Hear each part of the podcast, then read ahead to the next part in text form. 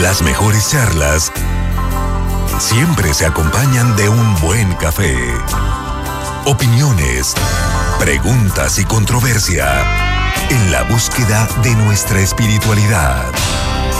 Te invitamos un café y fe con el Padre Arturo Guerra. Iniciamos. Muy buenas noches, bienvenidos una vez más a Café y Fe. Soy el Padre Arturo y les saludo con gran alegría en los controles, ya listo, Joe Martínez. Llegamos hoy al programa número 100. Nos tomaremos un café mientras platicamos a gusto de las grandes preguntas de la vida y de cosas importantes y valiosas que nos ayuden a vivir nuestra vida y nuestra fe más a fondo. Y si el café no te gusta, entonces un té, un jugo, un refresco o un vaso de agua pueden ser la solución. Estamos aquí no para que todos estemos de acuerdo en todo, sino para opinar y escuchar, intercambiar experiencias, enriquecernos mutuamente y aprender de los demás. Queremos contar con tu participación. Por teléfono, llámanos al 844-438-8110. O si prefieres, por redes sociales, busca la página de Facebook Café y Fe.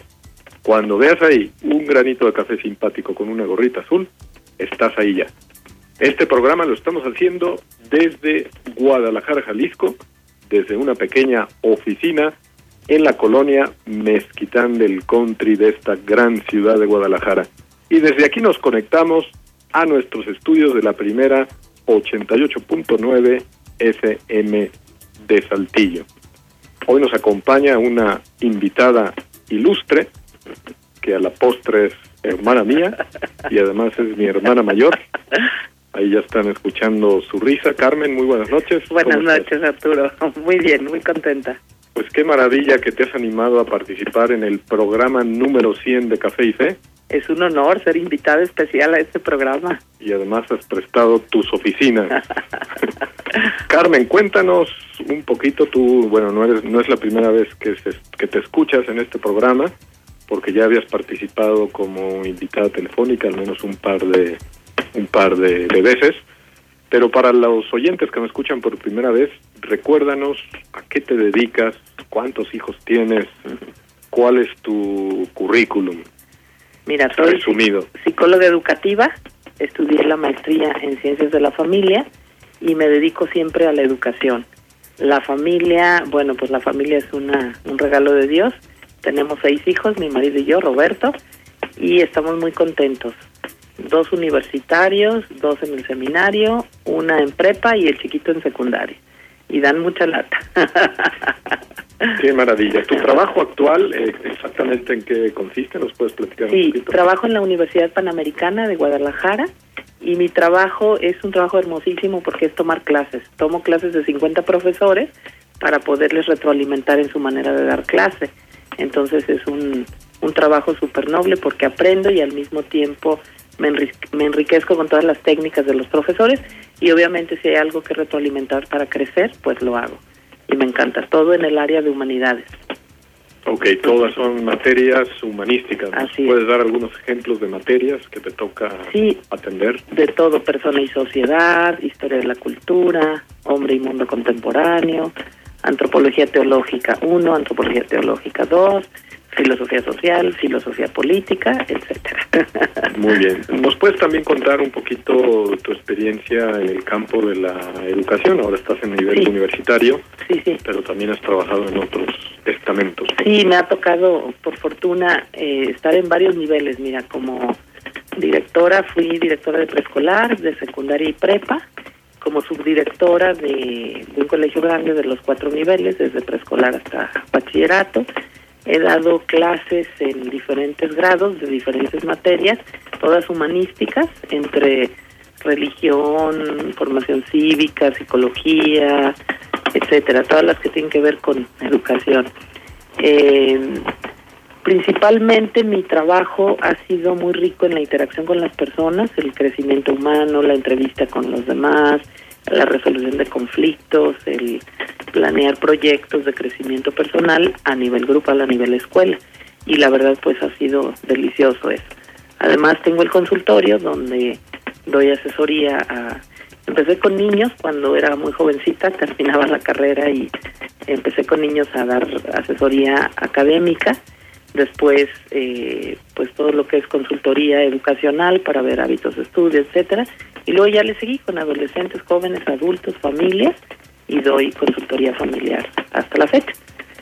Muy bien. Oye, Carmen, ¿y cómo, a ver, explícanos un poco el misterio? Dices que tienes seis hijos. ¿Cómo has podido hacer todo esto teniendo seis hijos? Mira, ha sido un equipo, un equipo de trabajo hermosísimo. Mi marido y yo, que Dios nos bendijo con la, con la familia grande. Eh, él viene del campo, entonces es un hombre muy resistente, muy fuertote y aguanta bastante. Yo en la ilusión de, de tener una familia y luego con la maestría en ciencias de la familia, Empecé con un hijo la maestría y terminé con tres y de puro gusto tuvimos otros tres. Creo que Dios nos ha regalado muchas herramientas pedagógicas, incluso de ejemplo familiar de trabajo para poder realizarte como familia. Y por otro lado, toda la formación que yo fui teniendo académica, pues me fue llenando de herramientas para, para poderlo lograr. Eh, el equipo, digo, maravilloso porque mi mamá y mi papá intervinieron en grande en la ayuda especialmente a mi mamá le doy las gracias porque los principios de la familia, ella era la mamá y nosotros éramos dos hijitos más de, ella, mi marido y yo.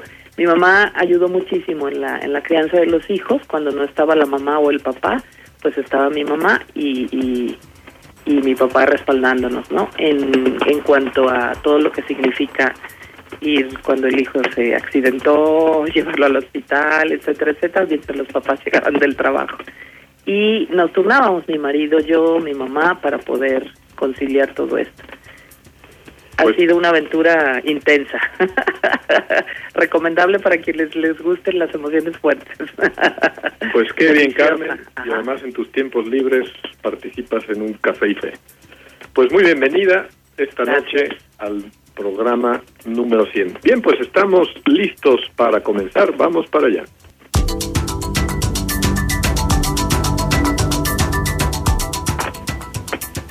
El tema de hoy es el siguiente. En pleno siglo XXI, ¿tendrá sentido la vida de los misioneros? ¿Qué son exactamente estos personajes llamados misioneros? ¿Por qué dejan su familia, su país y su cultura para ir a lugares recónditos? ¿Qué hay de un misionero español que anduvo 40 años en el círculo polar? Hablaremos eh, un buen, en un buen momento de este misionero que se la pasó 40 años en Alaska. Y por último, ¿qué se puede aprender de estos misioneros? Estas son las preguntas que vamos a poner sobre la mesa. Si quieres mandar tu opinión, llámanos, como decía, al 8444-388110 y también por redes sociales nos puedes dejar tus preguntas, comentarios, quejas, lo que tú quieras. Bien, pues sin más, vamos al ataque de este tema. A lo mejor a ustedes se preguntarán, bueno, ¿y qué hace una mamá de seis hijos que ha dedicado tantos años a la educación hablando de este tema de los misioneros? Bueno, pues es que en el fondo también las mamás de familias grandes, en cierto sentido, son grandes misioneras, pero también porque, ya lo irán viendo, conoce casos de misioneros que han vivido en lugares muy recónditos. Vamos a empezar por lo primero, vamos al nivel abstracto, teórico. Para ti, Carmen, ¿qué sería un, misionero? Bueno, yo creo que es aquel que descubre en lo más recóndito de su ser una misión, tal cual como lo dice el nombre. Es salir de ti mismo a llevar un mensaje a los demás. Eh, yo creo que es una, un impulso bastante fuerte que en algunos se descubre en la infancia, otros en la adolescencia y otros en la juventud o más, más adulto todavía se descubre esa gana, esa necesidad, ese impulso, esa fuerza que lleva a desplegar todas las cualidades que la persona tiene para llevar mensaje a, los demás.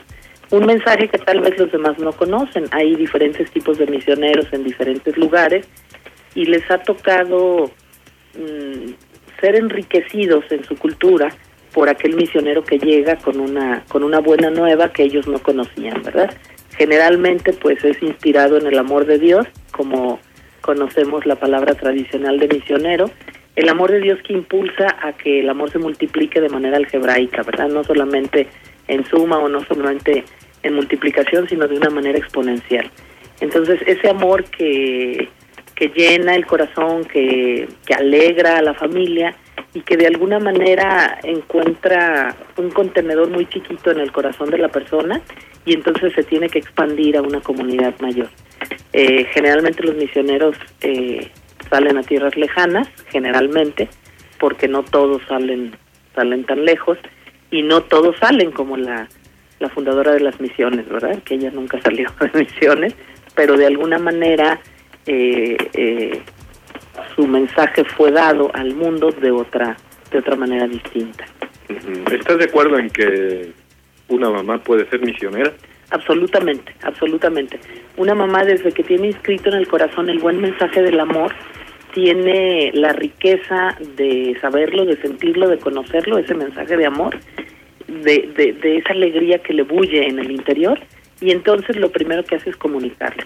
Se comunica el amor de Dios, el amor por la humanidad en la mirada al hijo, en los gestos, en las actitudes, en la manera como, híjole, tantos ejemplos que tenemos en casa, ¿no? Se, estábamos planchando la niña y yo y sin querer el pico de la planchita, de la plancha le le quemó la piernita y entonces es esa manera como tiene la mamá de sanarla, de curarla, de evitarle el, el, gran dolor que eso provoca, que fue un accidente y que y que no fue no fue a propósito, ¿verdad? Y entonces se puede ser misionero en el diálogo diario, en la resolución de conflictos entre hermanos, en la en la forma de cocinar, etcétera, etcétera, etcétera.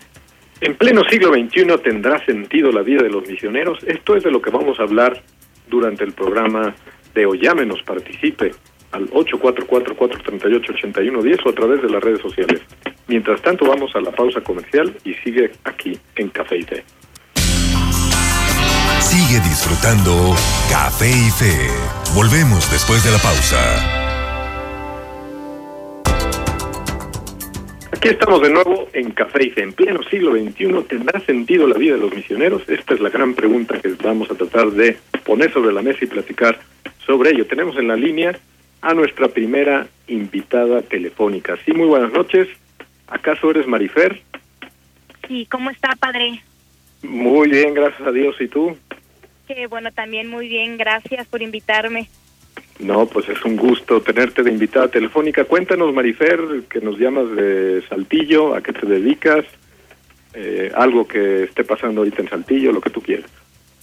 Pues bueno, primero que nada, pues este, mi nombre es María Fernanda Zaro, tengo 29 años, este, pues casi tengo 25 años de, pues, de ser misionera. Este, ahorita actualmente trabajo en una empresa familiar, este y tengo mi vida apostólica también en transcurso de la semana. Qué maravilla, Marifer. Te vamos a preguntar sobre todo de toda esa experiencia que has Claro. tenido como misionera, eh, esas misiones que has hecho a África. Cuéntanos un poquito de eso. eh, ¿Cuántas veces has ido? ¿A qué país concreto? En fin, empiézanos a contar. Claro que sí. Pues bueno, eh, mi primera experiencia que yo viví en África que me marcó realmente mi vida y que cambió fue en el 2008. Este, fui con una, una universidad. A partir de ahí, yo tuve contacto con un obispo que trabaja muy pegado. Yo principalmente voy a África, a Ghana, a Accra, que es la capital. Este, de ahí empecé a tener mucho contacto con el obispo y posteriormente he ido tres veces este desde el 2018 este con una pequeña Desde el 2008, ¿verdad? ¿Te refieres? Ah, correcto así es Ah. tengo alguna pequeña este asociación que se llama Fabricando Esperanza este A ver, a ver, repítenos ese nombre. Fabricando Esperanza Es como una pequeña asociación. Es correcto, así es, donde personas adoptan algún niño para ayudar en becas para que los niños terminen sus estudios desde prepara, desde prepa hasta carrera, ahí en África. Ok, Así. justo a, a los lugares donde tú has estado y donde has Es correcto. En Ghana, en Mira. Ghana, así es, sí. Qué Y interesante. pues mi principal objetivo, porque pues realmente las personas me con la pregunta que me topo diariamente en mi vida misionera es porque hasta allá y no aquí en México que hay tanta pobreza. Bueno, que uno también su vida misionera mes a mes se realiza aquí en campo mexicano con todo el equipo misionero, pero mi objetivo más va más allá de ir a misionar a África, es llevar grupos de jóvenes para que vivan una, una vivencia y que les cambie 365 grados su vida, para que puedan ellos llegar a venir aquí a México a hacer un cambio, porque no, no, no es lo mismo misionar a los alrededores de tu casa o en una Semana Santa a dos, tres ciudades de la tuya. Esa semana se acaba y el muchacho sigue en su mismo, llega a su mismo este confort, su zona de confort. Entonces, este viaje que hacen los niños de misioneros, que es durante dos, tres meses que yo me los llevo, su vida cambia. Es cambiar a ese muchacho que tiene posibilidad, posibilidades aquí en México para hacer un cambio.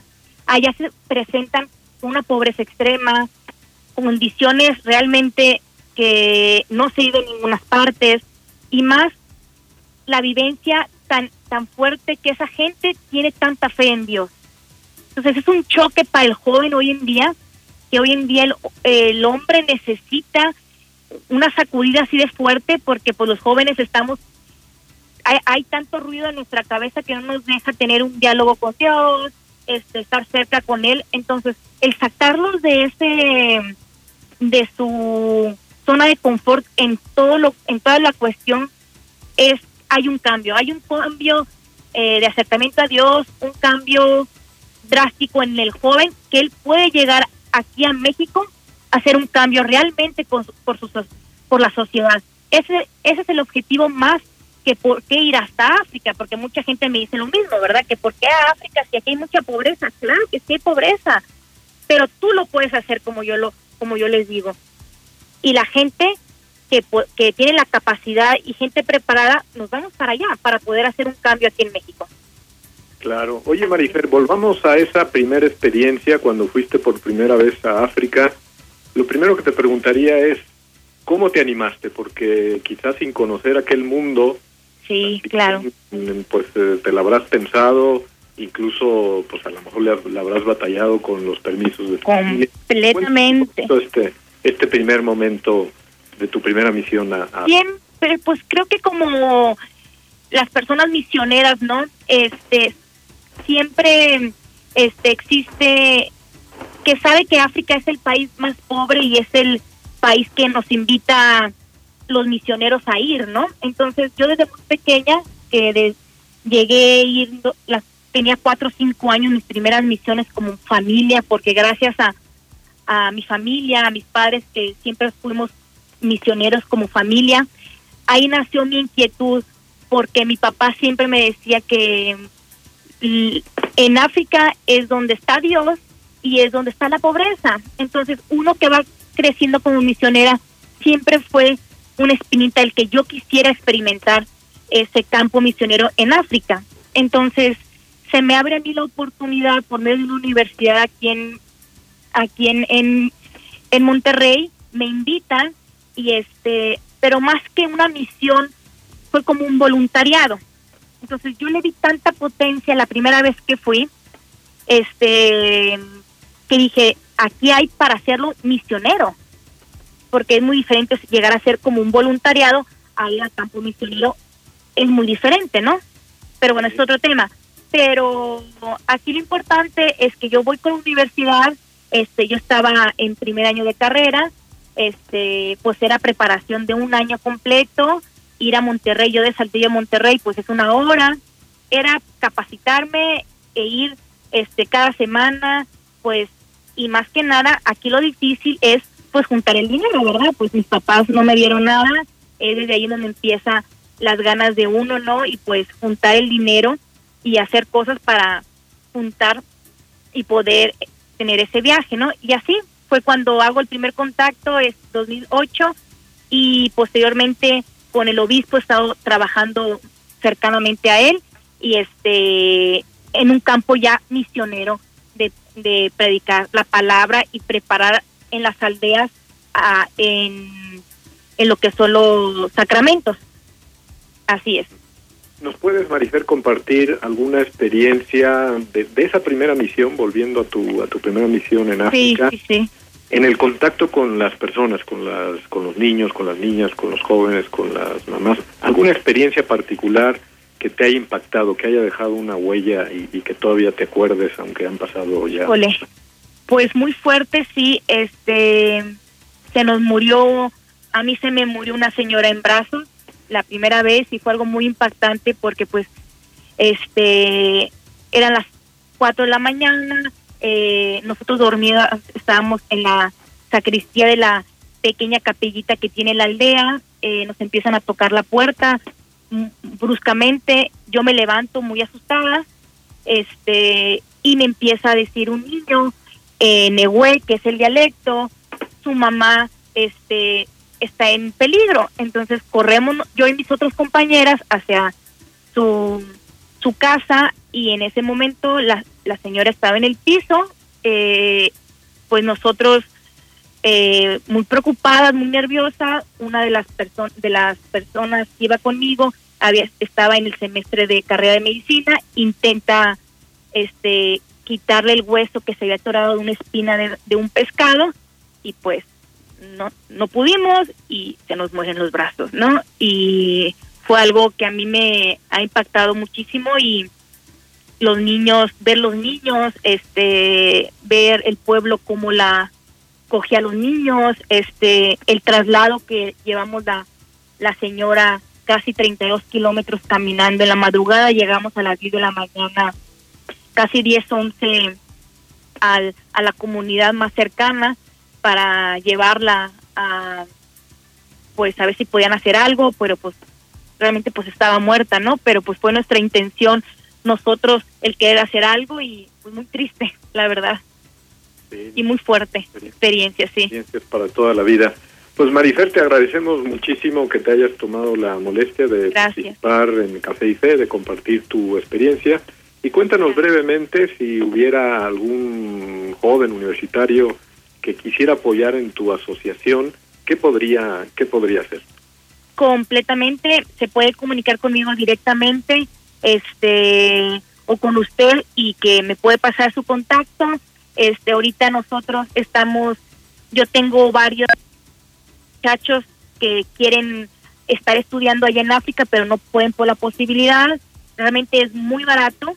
Él puede ayudar con 200, 300 dólares a un muchacho de carrera allá se puede lograr estudiar hasta seis este un semestre completo de su universidad y también invitarlo un semestre es correcto así es este y también el, la persona que está interesada en ir también me pueden comunicar y estamos haciendo posiblemente un viaje este a finales de este año este y pues que se pueden comunicar conmigo al 84 44 19 32 21. Perfecto. Y si no con usted. Sí, no, claro que sí. Si nos llega aquí algún contacto, te lo reenviamos. Claro. Bien. Fer, pues te agradecemos muchísimo y ojalá que no sea la última vez que participes en Café y Fe. Muchas gracias. Buenas noches. Bien, eh, amigos que nos escuchan, en pleno siglo XXI tendrá sentido la vida de los misioneros. Llámenos, escríbanos a través de las redes sociales. Nosotros vamos a la pausa comercial. Sigue disfrutando Café y Fe. Volvemos después de la pausa.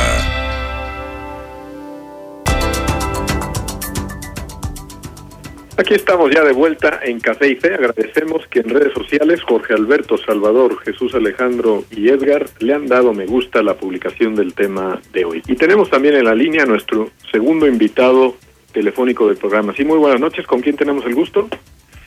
Muy buenas noches. Soy un sacerdote. Soy el padre Walter Bartnicki. Uh, soy de Estados Unidos y trabajo en Monterrey. Padre Walter, bienvenido al programa Café y Fe. Gracias por querer participar como invitado telefónico. Oh, padre, es un... una alegría para mí y un saludo a todos los radio escuchas, padre. Gracias, padre. El padre Walter es un sacerdote, legionario de Cristo, es compañero mío de la congregación y aunque es americano, ha vivido muchísimos años y trabajado en México. Padre, ¿nos puede decir cuántos años de su vida los ha pasado en México? Ah, 37 años, padre. Me siento un poco como el padre Llorente.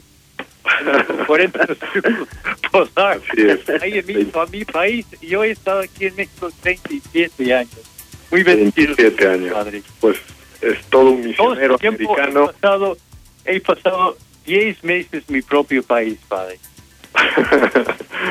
10 meses contra 27 años. Así que ya mexicano de adopción.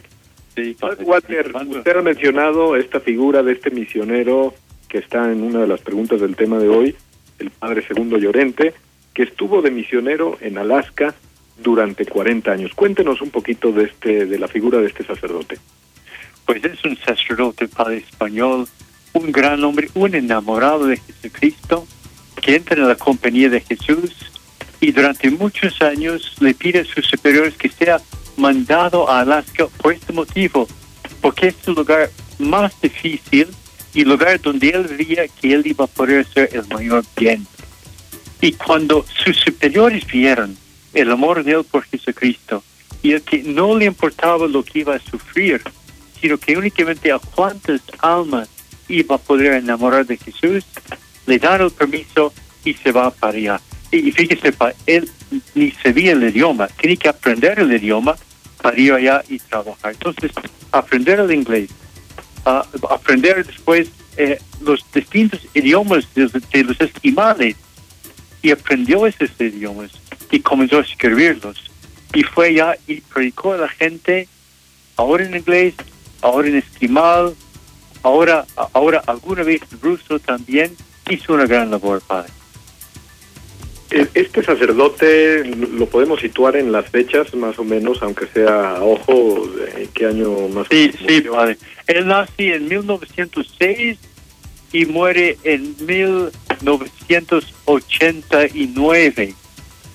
Mi padre estuvo, estuvo en los años 50 y 60 y 70 y inicio de 80 en Estados Unidos. Empezó en, en Alaska, padre, trabajando. Vamos a tratar de ponernos un poco... fue un miembro fue un miembro de, de ah, la legislatura estatal es, es el primer sacerdote católico en des- desempeñar un, una posición estatal en, en- en la República de Kenia Sería algo así como, como un diputado. Como un diputado padre. Así fue así fue. Y no lo supo él. Lo, él estuvo en un lugar donde toda la población pidió que él lo fuera y le piden su superior que le permiten y él sin saberlo es nombrado dipu- él electo diputado por los esquimales para representarlos ah, en el gobierno estadounidense bajo el presidente Kennedy. Esto sucedió padre en el 62 Padre, ¿qué nos podría comentar de, a ver, estamos, pues vamos a tratar de ponernos en los zapatos de este sacerdote español, acostumbrado al chorizo, al vino, a las temperaturas de verano español, y que se la pasa 40 años en, en Alaska. ¿A, a qué temperaturas pudo tener ahí? Eh, ¿Dónde vivía? ¿Vivía en un iglú? Porque más o menos los que nunca estamos, los que nunca hemos estado en Alaska, pues nos imaginamos siempre esos iglús, Sí. casas de hielo. Algunas veces vivía en un iglú, padre, pero sí tenía una, una, una casa y estuvo en diversos lugares. Estuvo también sobre el, el estrecho de Bering, justo enfrente de Rusia, y estuvo en las partes más al sur de Alaska también, pero normalmente pasaba su tiempo en las zonas más apartadas, padre, y vivía en una casa a veces de madera, a veces de, de lámina y a veces también de, de, de, bloque. Y cuando él cedía a hacer sus andanzas, se quedaba en las mismas casas donde vivían los esquimales. Algunas veces eh, en un iglú, y cuando le tocaba estar en una tormenta de hielo, eh, no le importaba dónde estar, dónde estaba él, sino qué gente había ahí a quienes él podía predicar. Y lo que él traía dentro, padre, no sé si usted conoce lo, que él, una gente le escribe, un, un correligionario suyo, le dice, oye, tú que eres un apóstol tan grande, ¿qué te movió a todo esto? Y él, él, él le dice, me pregunta, ¿qué, qué, qué, qué me ayudó? ¿Qué me movió esto? ¿Qué me estuvo? Y, dice el padre Llorente, "Mire, para los, los anhelos que tengo, me ayudó sencillamente el quererlo. El quererlo en serio y me estorbó la disipación reforzada por el intenso orgullo. orgullo.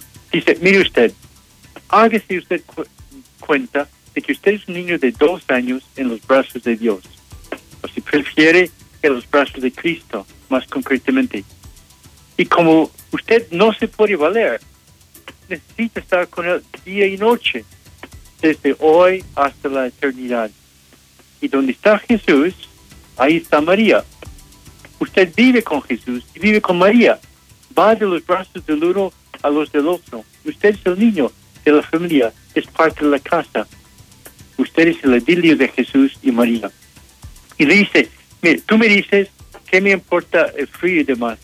Y le dice el padre llorante, a usted le importa un bledo que haga frío o calor, que haya guerra o que haya paz, que le duelen los riñones, o que no sea más que un grano en la punta de la nariz. Usted se despreocupa de si tiene amigos o si no los tiene, de si le entienden o si da la impresión de que quieren darle de bajas de la tierra. A usted no le importa que esté solo o acompañado, sentado o mimado, en Japón o en Despeñeperro. Usted viva única y exclusivamente para tener contentos a Jesús y a María. Y con ellos tiene usted todas las caricias y mucho más que los niños con sus madres. A ellos se lo cuenta todo, se lo dice todo, se le da todo, se le ofrece todo. Los comentarios que tenga que hacer sobre la vida, hágalos con ellos. Y ante el sagrario, ya donde quiera que esté, pues se les puede hablar sin mover los labios. Y va adelante y dice, mire, no importa los títulos que tengas, todo lo que sepa, todo lo que puede ser, póngalo a disposición de Cristo. Mátese por dar gloria, escribiendo lo mejor que pueda, predicando lo mejor que pueda.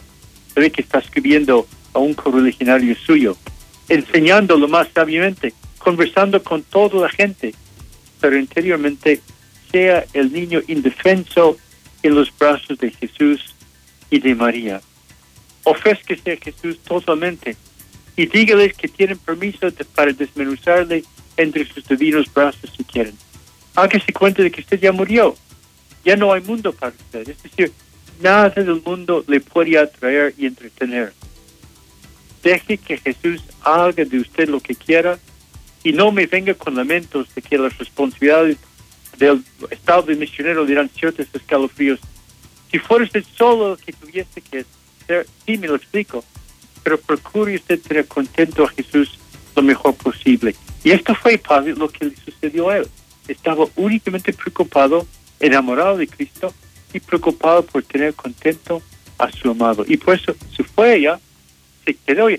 Visitó España una sola vez, Padre. ¿Y sabe para qué fue? Se fue para buscar nuevas vocaciones que vinieran a misionar. Se regresó a su, a su pueblo y a su país para que más gente fueran a seguirle a él.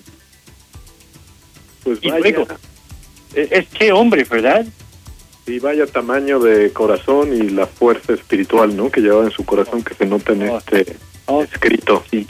Sí, sí. Padre Walter, le voy a pasar a Carmen, mi hermana, que está aquí participando en el programa, que le quiere preguntar algo o comentar algo.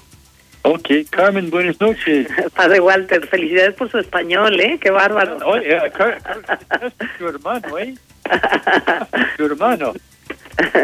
le, le quería le quería hacer la pregunta ya ve que los los hombres de Alaska solamente se mantenían de lo que cosechaban durante durante la, la cosecha del salmón y que lo tenían que guardar todo el año Sí, sí. Eh, cuando se les acababa decía el padre Llorente que si si no le calculaban bien pues estaban en en aprietos verdaderamente de peligro de muerte. ¿cuál es- ha sido su experiencia padre como misionero en estas tierras mexicanas, ¿cuál ha sido su su fin de salmón, cuando ya se le acaba el salmón, cuando se ha sentido en peligro, si nos quiere compartir alguna experiencia de dificultades acá en México como misionero. Bueno, cuando, cuando uno va a misionar aquí en México por lo, lo maravilloso que es la tierra y por los corazones tan grandes que tiene la gente, uno normalmente su dificultad no es de que no tenga que comer, sino que a cada casa donde va a misionar, la gente, por más pobrecita que sea, siempre le dan algo. Y entonces lo que tiene que hacer es tener un estómago a prueba de todo. Todo lo contrario. Claro, son tan grandes. Hay, hay que, en cada casa hay, hay que tomar el frijol, hay que tomar la tortillita, hay que tomar el chilito.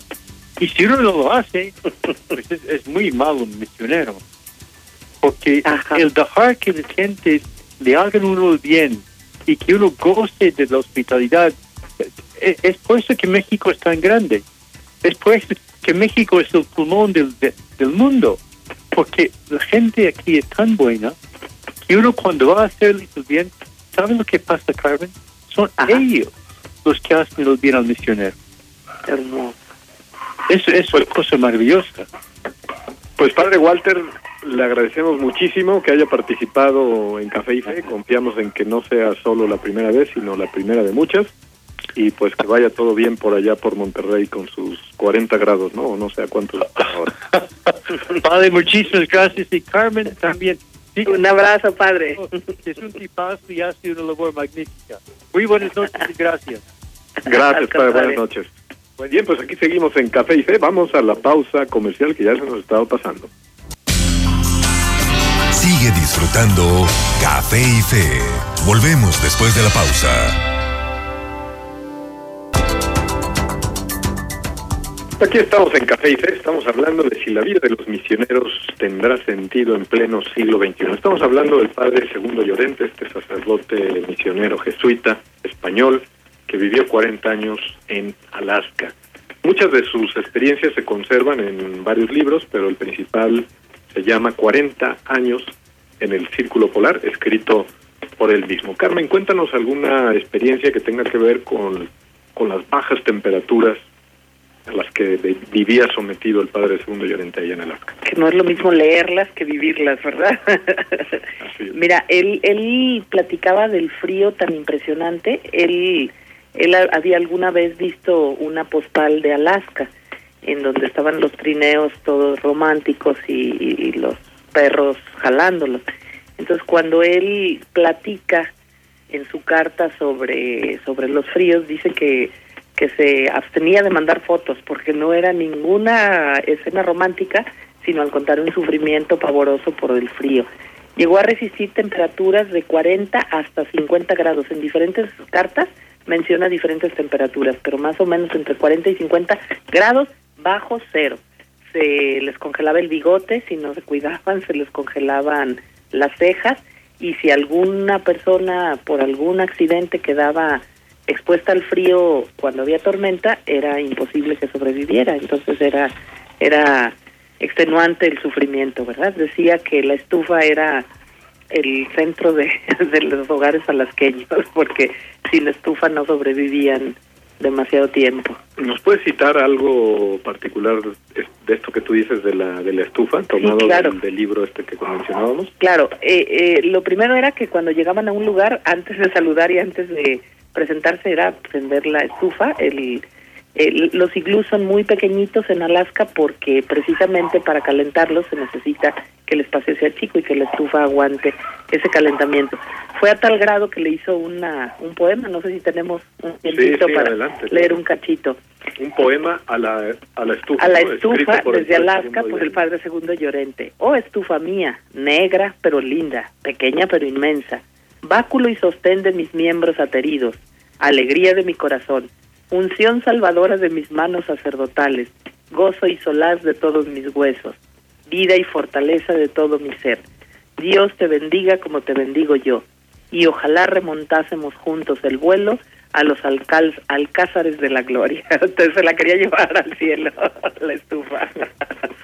Pues aquí vemos por una parte el buen humor, ¿no? Del padre segundo Llorente y, y la espiritualidad, ¿no? El, el, el Dios que bendice todo y el agradecimiento por los grandes beneficios, ¿verdad? Tener una estufa en Alaska era mucho mejor que tener un avión.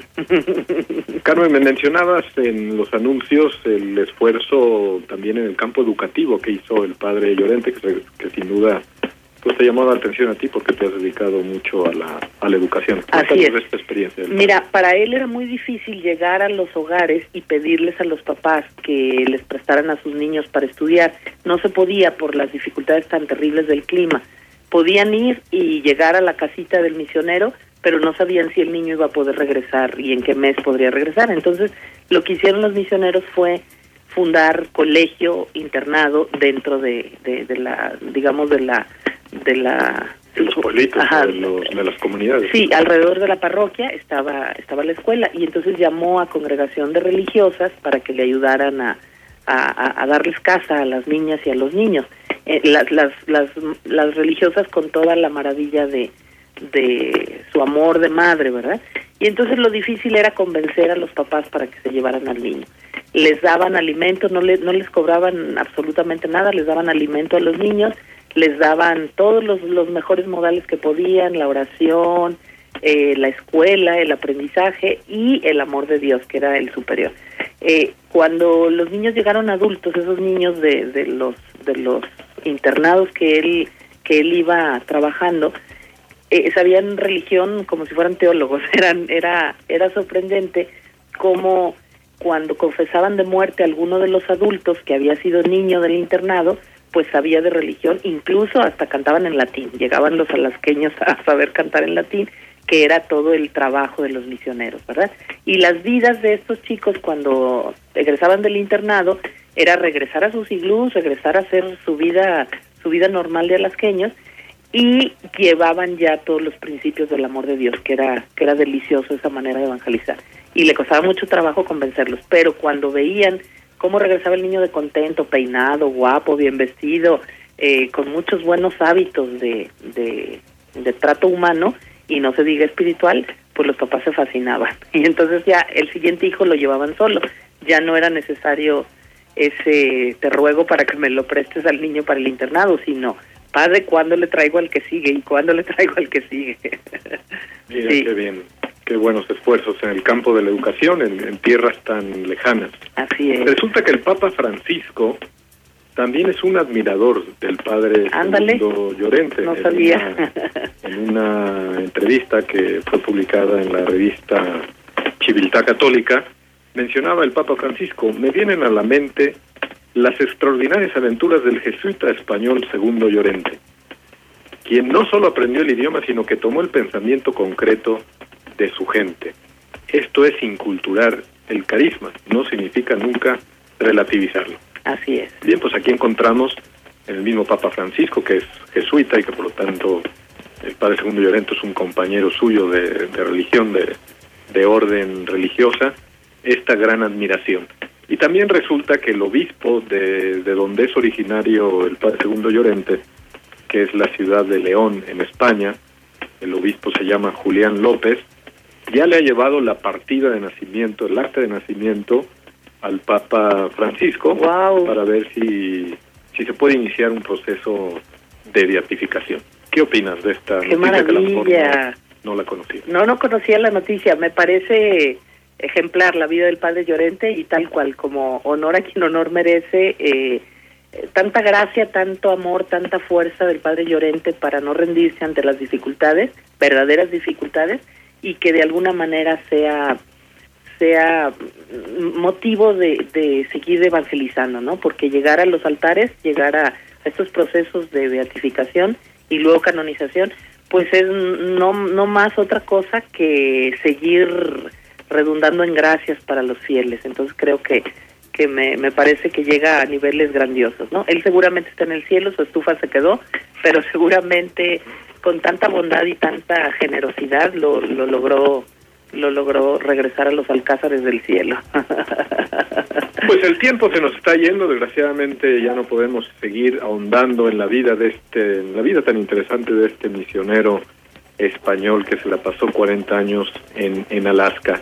Carmen, para aterrizar en el programa, para irnos despidiendo, volvamos al tema que te mencioné al inicio, que si una mamá puede ser misionera, mañana es el Día de la Madre, que en México pues tiene esta fiesta una raigambre muy profunda, no hay mamá que no sea felicitada el 10 de mayo, ¿Qué podemos decir de este, cómo podemos conectar las dos cosas? ¿Qué consejo tú como mamá de seis hijos puedes dar a otras mamás que a lo mejor nunca han pensado que también ellas pueden ser misioneras? Bueno, yo creo que es importante saberse misionera como mamá, eh, tomarse la, la, el mensaje del amor de Dios a pecho. Si yo no hablo del amor, si mi mirada no expresa el amor, si mis hijos cuando ven mi cara no descubren el amor de Dios, pues creo que nuestra vida no está teniendo gran sentido. Eh, una mamá solamente para disfrutar momentos gratos creo que no no es la misión de que Dios le, le dio a la madre, ¿no? La misión que Dios le dio a la madre es hacerlo presente, el amor de Dios presente en la mirada de la mamá, en las palabras de la mamá, hasta cómo respira y hasta cómo se queja cuando tiene algún accidente, ¿verdad? Entonces, cuando los hijos van aspirando, van respirando, van inhalando ese aroma de amor que la mamá va dejando a su paso, pues obviamente la generación siguiente va repitiendo ese modelo de amor. Entonces creo que la gran misión por lo que nos llamamos madres es porque amamos y porque enseñamos a nuestros hijos a amar, no a, no a quedarse gorditos del amor de Dios, sino a seguirlo compartiendo, a ser delgaditos, generosos, compartiendo y multiplicando el amor de Dios. Carmen, pues muchísimas gracias por participar en el programa de Encantada. hoy. Como conclusión final del programa, quedémonos con esas palabras de Cristo, que en el fondo, pues es la gran bomba que Él lanzó desde el tiempo que estuvo aquí y que ha inspirado a tantos misioneros. Vayan por todo el mundo y prediquen el Evangelio. Muchas gracias, muy buenas noches y hasta el próximo martes. Buenas noches. Las mejores charlas siempre se acompañan de un buen café. Opiniones, preguntas y controversia en la búsqueda de nuestra espiritualidad. No olvides tu café y fe con el Padre Arturo Guerra.